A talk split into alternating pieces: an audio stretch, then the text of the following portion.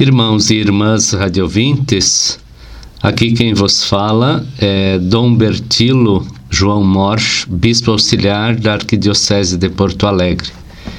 E hoje vamos refletir em torno do encontro definitivo com Deus. O ser humano é uma criatura de Deus. E como toda criatura, a existência humana tem um começo e tem um fim. Não somos eternos neste mundo. Tão certo quanto o fato de que um dia começamos a viver é o fato de que um dia também morreremos. Nossa vida terrena, ela tem um fim. Assim considerado, o fim da existência humana deveria ser visto como um fator natural, Apesar de termos consciência desta realidade, o fato ou a possibilidade da morte de uma pessoa próxima de nós, ou até mesmo de um estranho, faz com que vejamos a morte como algo que não deveria acontecer ou que é difícil de aceitar. Como nos lembra o Catecismo da Igreja Católica, a morte põe termo à vida do homem enquanto tempo aberto à aceitação ou à rejeição da graça divina manifestada em Jesus Cristo. Depois da morte, não há mais nada que fazer.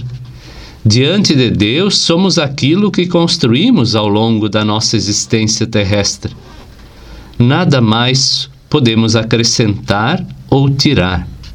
A morte é o momento em que seremos colocados diante de Deus e nesse encontro face a face será exposta a verdade da nossa existência. É o julgamento de Deus sobre a nossa pessoa. É diante de Cristo que é a verdade que será definitivamente desvendada a verdade sobre a relação de cada homem com Deus. Nos fala também o catecismo. Esse encontro com Deus não é um momento a ser temido. O cristão não pode ter medo diante da morte e do juízo. Com efeito, não é qualquer juiz que nos julgará, mas é o próprio Cristo. E como ele mesmo nos ensinou, seu juízo não é para a condenação, mas para a salvação, até mesmo daqueles que aos olhos humanos estavam perdidos. Se nosso julgamento dependesse só dele, a nossa salvação já seria certa. Mas o ser humano tem a possibilidade de dizer não ao amor de Deus e recusar a sua graça. Assim que, na realidade, se alguém se condena, não é pela vontade de Deus, que quer a todos salvar, mas pela recusa ao seu amor sendo aceitação ou recusa da graça de Deus nesta vida decisiva para nossa salvação ou nossa perdição, a preocupação não deve ser tanto com o julgamento futuro, mas com o modo como, na vida presente, vivemos o amor que Deus nos transmite. Pois é agora nesta vida que nos é oferecida a escolha entre a vida e a morte e só pelo caminho da conversão poderemos entrar no reino do qual somos excluídos pelo pecado grave. Convertendo-se a Cristo pela penitência e pela fé, o pecador passa da morte para a vida, como nos afirma o próprio Cristo. Na verdade, na verdade vos digo, que quem ouve a minha palavra e crê naquele que me enviou tem a vida eterna e não entrará em condenação, mas passou da morte para a vida, nos fala o Evangelho de João no capítulo 5.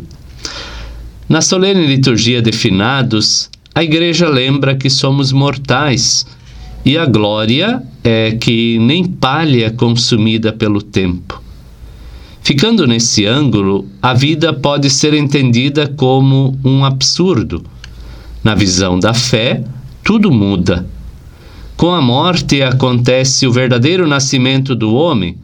Cada dia deve ser vivido como se fosse o único e último de nossa vida. somos mortais que caminhamos para a imortalidade. A finitude faz parte de nossa natureza. Ao mesmo tempo, desejamos a plenitude e a eternidade junto com Deus, nosso Pai, e com nossos amados que já partiram. A fé que professamos na ressurreição nos leva a ser pessoas da vida e não da morte.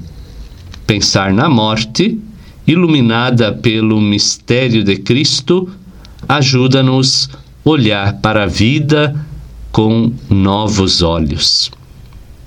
Irmãos e irmãs, não percamos a esperança na ressurreição e que o bondoso Deus abençoa e proteja a todos.